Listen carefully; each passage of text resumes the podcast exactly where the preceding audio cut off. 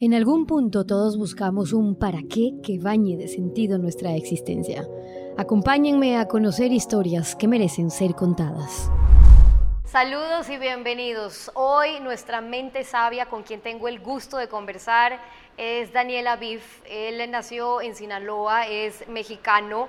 Ustedes lo conocerán probablemente por esos eh, espectaculares o esas espectaculares conferencias que ha dado alrededor del mundo formando a millones, y hay que decirlo así porque ya son millones de inquebrantables, como él los llama y como ha titulado su libro, 11 millones de seguidores, pero lo lindo y lo increíble es ver cómo llega a tanta gente, a tantos jóvenes, cambiando vidas, que finalmente de eso se trata. Eh, Daniel, me encanta estar contigo, bienvenido y gracias por estar con nosotros. Al contrario, gracias, gracias por tan, tan bonita presentación y, y bueno, pues encantado de poder platicar contigo.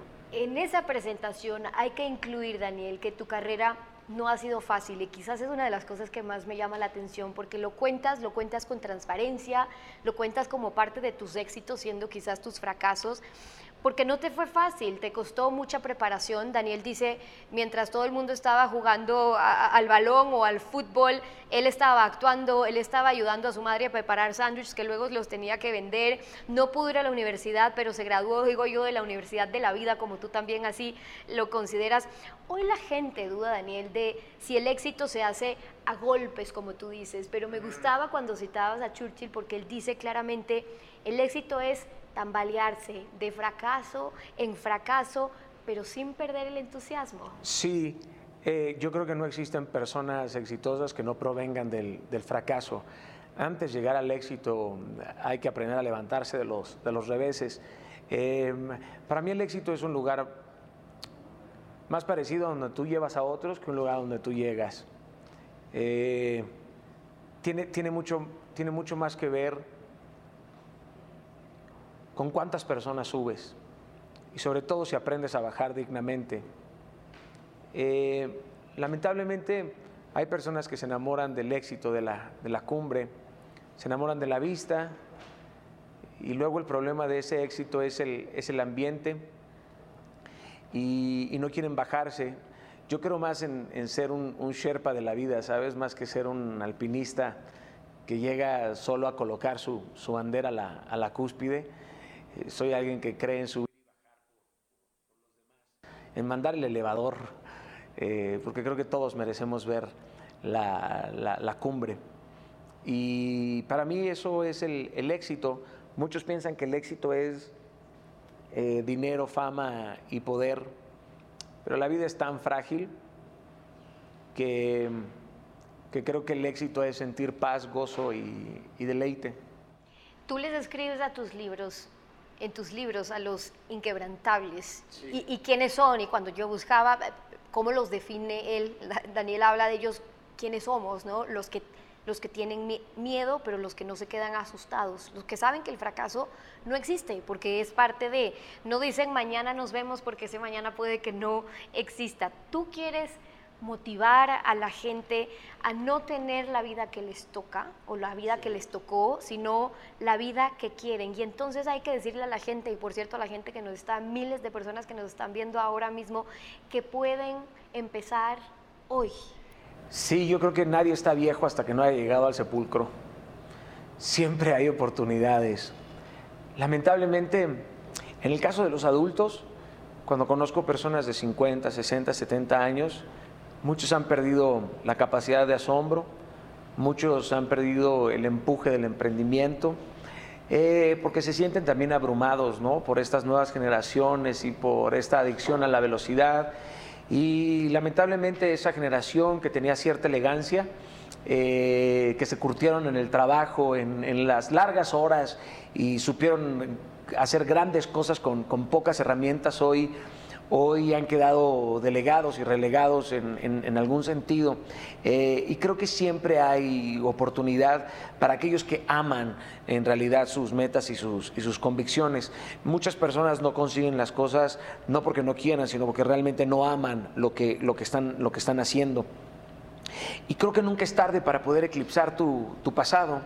Eh, no tiene ni cinco años que una mujer de 90 años llegó a la cumbre del Everest Creo que jamás es demasiado tarde para cambiar al mundo. Cinco minutos antes de partir al sepulcro puedes impactar de tal forma al, mundo. Hoy una mujer, un hombre de 60 años que se atreve a comprender el Internet y aprende a conectarse con 7 billones de personas a un solo clic, podría inspirar o motivar a toda una, a toda una generación. Mismos adultos que se ríen y se burlan de la generación millennial cuando ellos fueron los líderes de esa generación.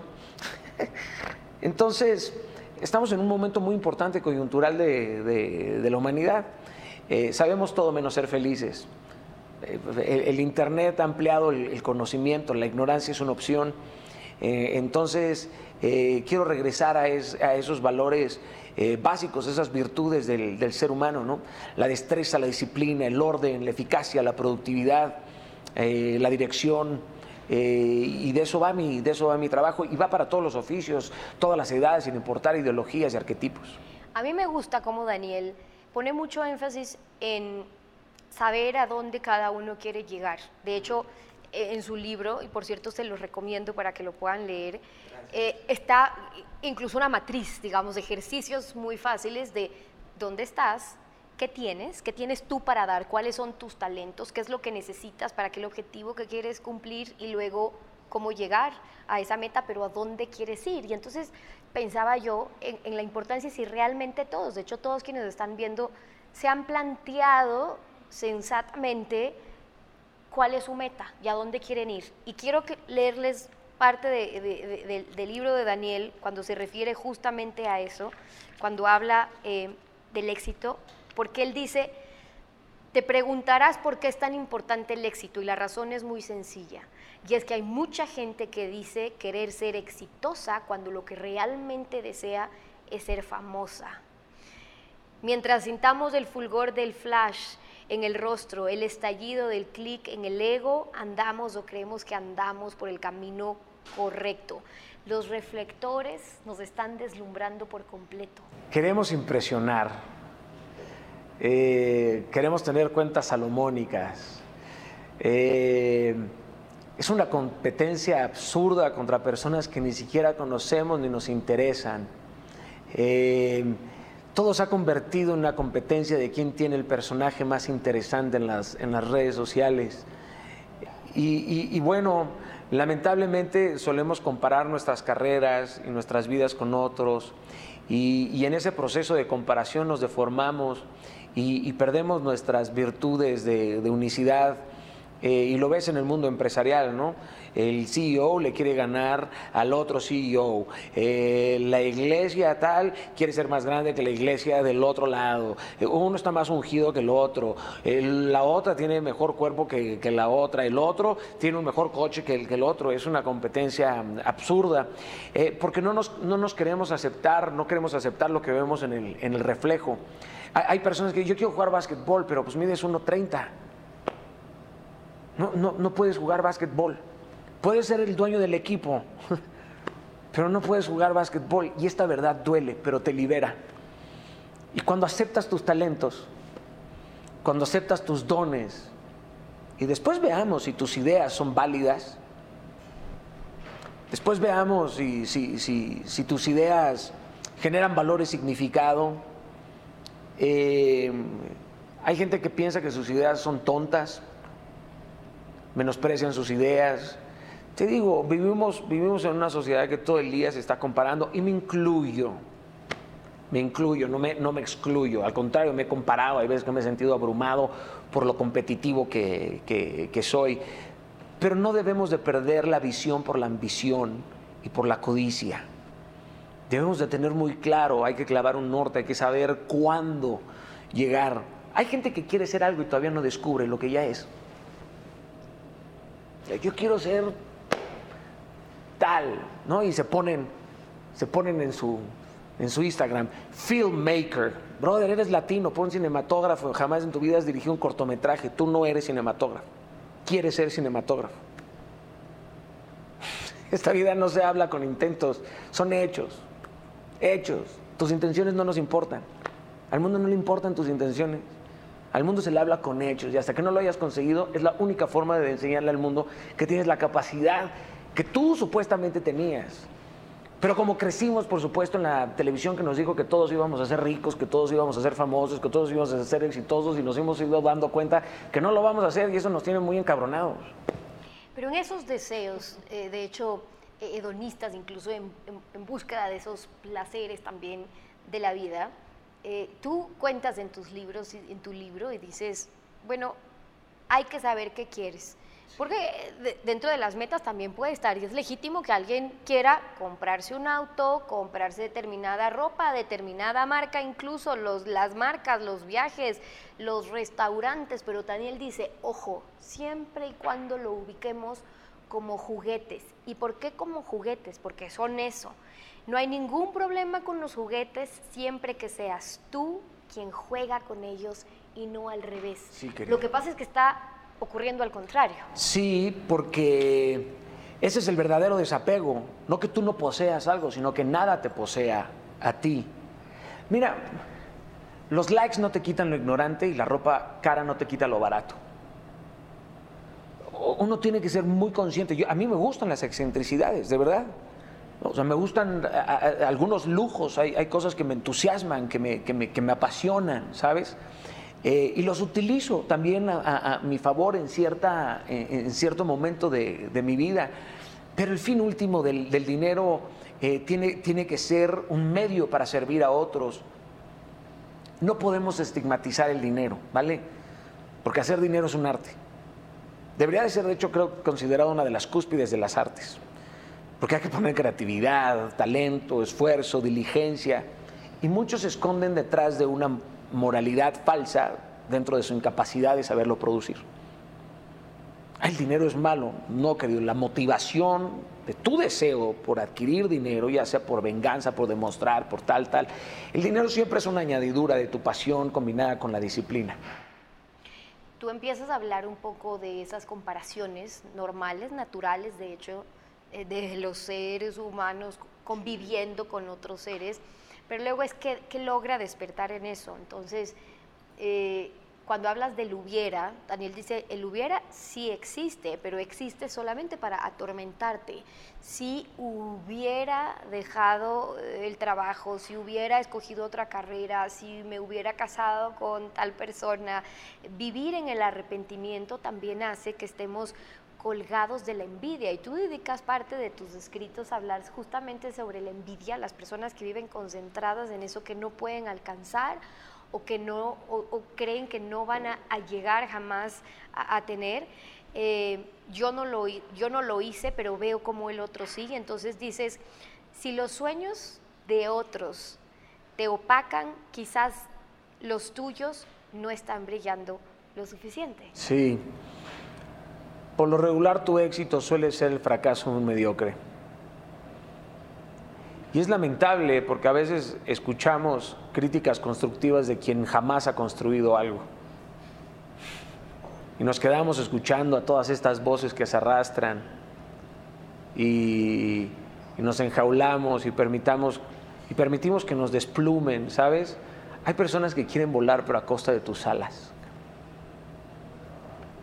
Es duro, es cruel decirlo, pero yo soy mayordomo de mi vida y quiero regresarla multiplicada. Yo, yo, no voy a poner pretextos al final de mi vida y voy a decir, no, es que mira eh, la mamá que me mandaste, mira el marido que tuve, mira los hijos que me diste, Dios mío. es, tu, es tu responsabilidad. Y, la mejor forma de vivir en esta vida es haciéndote responsable de tus decisiones. ¿Te equivocaste? listo. Es más, equivócate todo lo que, todo lo que puedas. La envidia, la envidia suele querer destruir lo que sabe que no es suyo.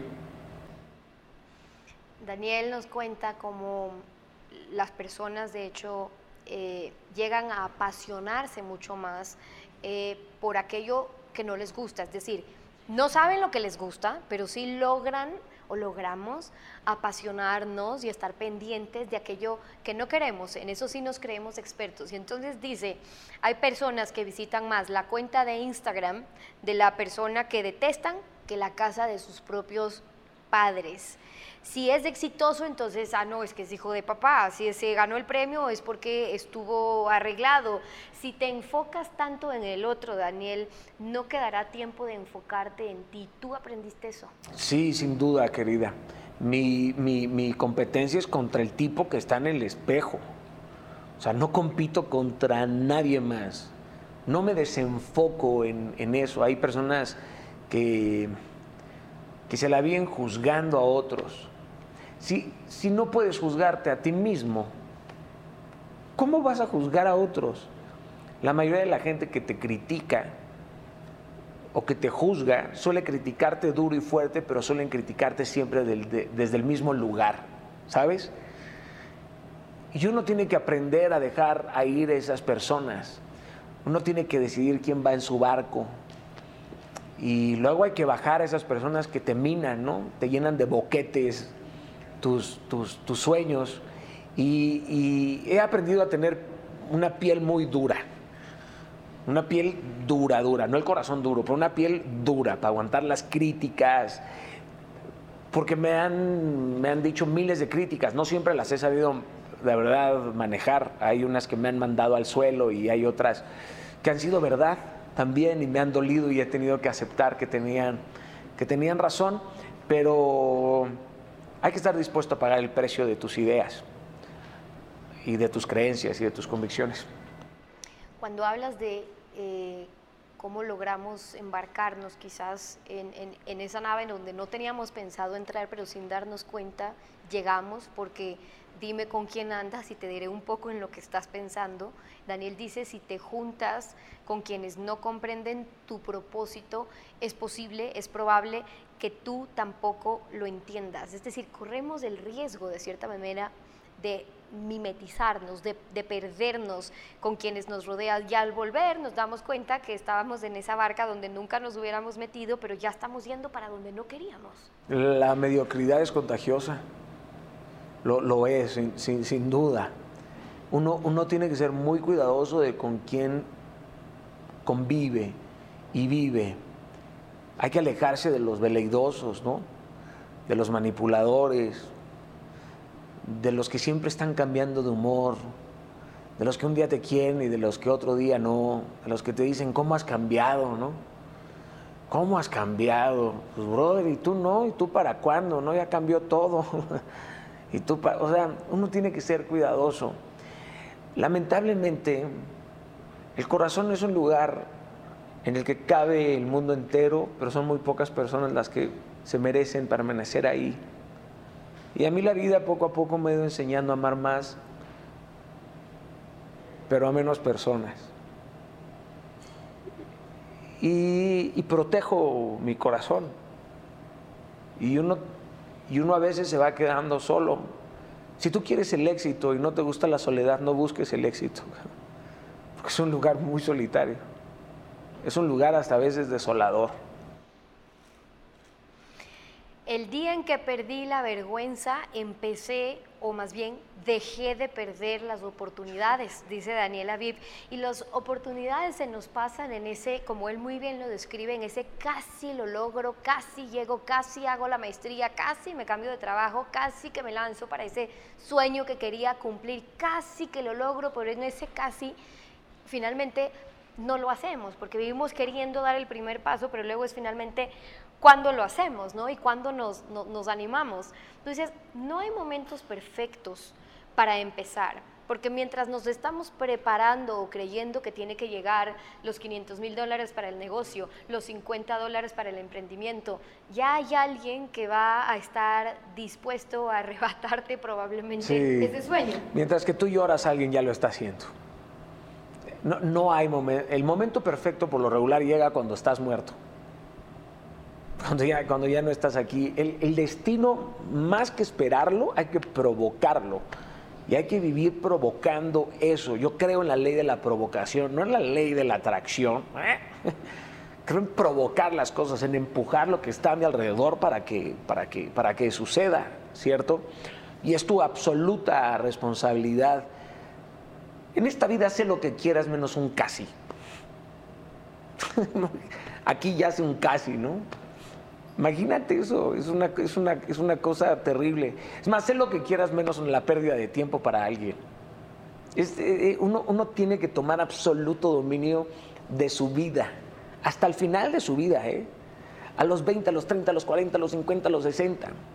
Y hay que, hay que rodearse de esos gigantes y no de los enanos mentales, como lo digo en el, en el, en el libro. Eh, y si no lo consigues, lo intentaste. O sea, equivócate por atrevido, no por precavido. Inténtalo. Pero vas a tener que decidir a qué nivel lo quieres hacer. A qué nivel quieres hacer las cosas. Hay niveles. ¿Qué fue lo que marcó, esperando, y antes de llegar a mi última pregunta, ya quiero preguntarle a Daniel, ¿qué fue lo que marcó en él eh, esa detonación, ese punto de inflexión? Les pregunto siempre a nuestras mentes brillantes porque llega un punto de discernimiento y a veces es toda una vida en el que estamos caminando en ese discernimiento realmente, pero cuando uno ve la vida de Daniel y, ve momentos... Eh, duros, momentos de éxito, liderar empresas, manejar mucha gente, eh, fracasar, volver a triunfar, volver a fracasar, eh, días difíciles, días de éxito, pero ¿en qué momento tú dices, estos son mis talentos y estos son los talentos que yo los reconozco, pero para poner al servicio de los demás? De hecho, Daniel dice, muchos en estos temas pueden enfrascarse en los temas de autoayuda, de cómo ayudarse a uno mismo, y es un margen totalmente distinto de cómo empezamos a aprender a ayudar a los demás. Y en eso te separas tú, digamos, de estar ensimismados en cómo hago solo yo y solo yo y solo yo para ser Caramba, es un, es un mundo muy triste si todo se trata de ti, ¿no? Cuando dejas de pensar que tu dolor es importante y te das cuenta que es más importante el dolor de otros, tu dolor comienza a desaparecer porque utilizas tu dolor para arrancarle la tristeza a otros, o por lo menos para disminuirlo. Mi libro busca ser un libro de cómo ayudar a los demás, no un libro de autoayuda, hay millones de, ellos. Yo más que descubrirlo, la verdad es que fui empujado a hacer esto. Ha sido por gracia, ha sido porque a Dios le dio la gana. No entiendo por qué, querida. Ni pretendo saberlo ni entenderlo. Pero soy alguien que le cree todo a Dios como un niño. No siempre estoy de acuerdo con Él, pero pierdo. Nunca he visto a alguien ganarle a Dios. No pretendo ser el primero. Soy alguien que se sujeta a, su ley suprema. Y, y bueno, al final de mi vida, espero que cuando le pongan play a mi vida haya logrado multiplicar lo que se me entregó y, y, recibir el, bien hecho. Lo hiciste. Y si me equivoqué y todo fue una farsa, qué gran vida y qué gran aventura tuve. Y así empieza a llegar Daniel al final de su libro y al final de esta entrevista también. Y digo al final de su libro porque se guardó, él dice, lo mejor para el final cuando habla de Dios, Em, si Dios entra en la historia, el final es correcto, dice Daniel. Dios responde ante lo claro y contundente, pero nada es más claro que los hechos, que hacerlo para que responda.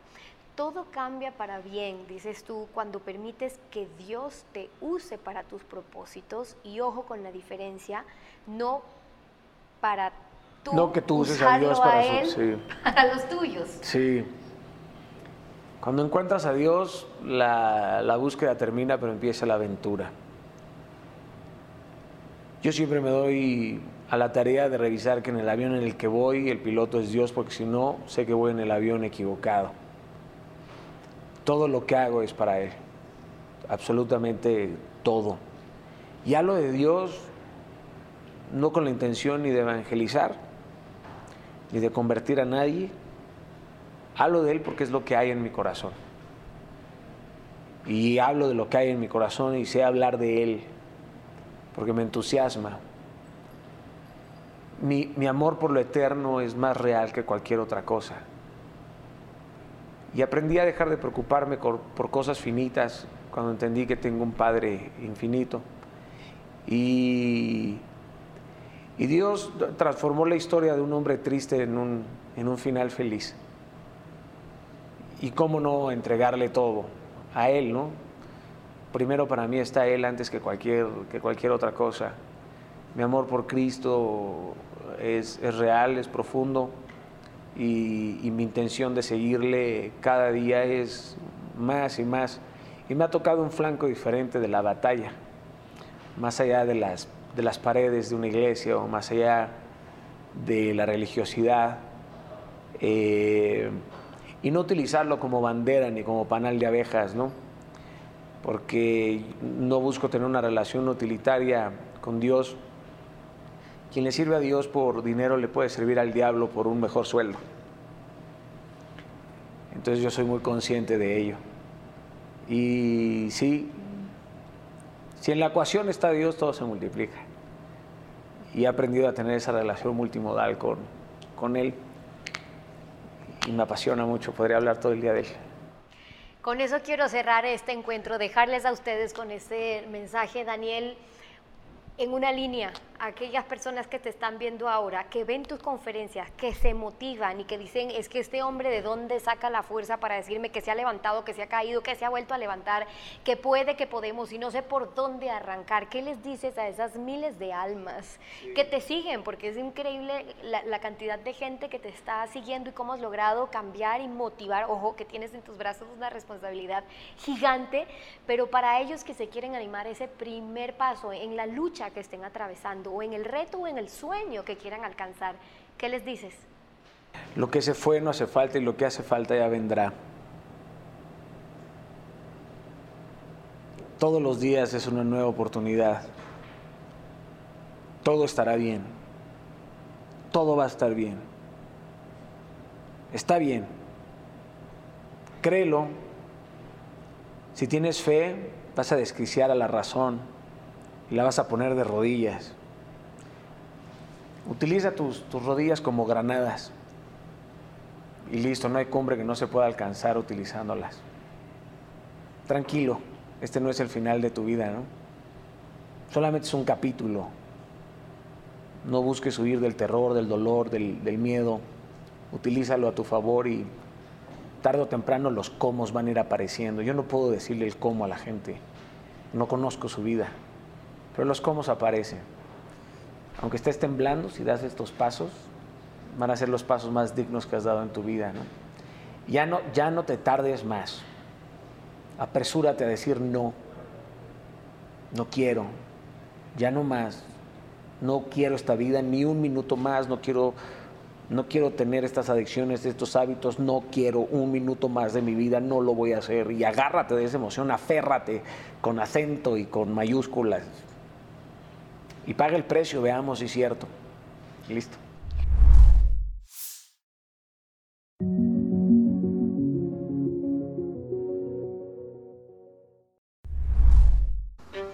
Este es un homenaje a los invencibles, aquellos que cayeron, pero siempre se levantaron, y que dan un kilómetro extra, luego dos y dos más a esos que le perdieron el miedo a la soledad, al frío y a la oscuridad. Este reconocimiento es para los que tienen un espíritu que enciende, que crea. En Banco del Pacífico apoyamos el espíritu de superación, coraje y optimismo que engrandece a los ecuatorianos, porque somos invencibles. Banco del Pacífico, innovando desde 1972.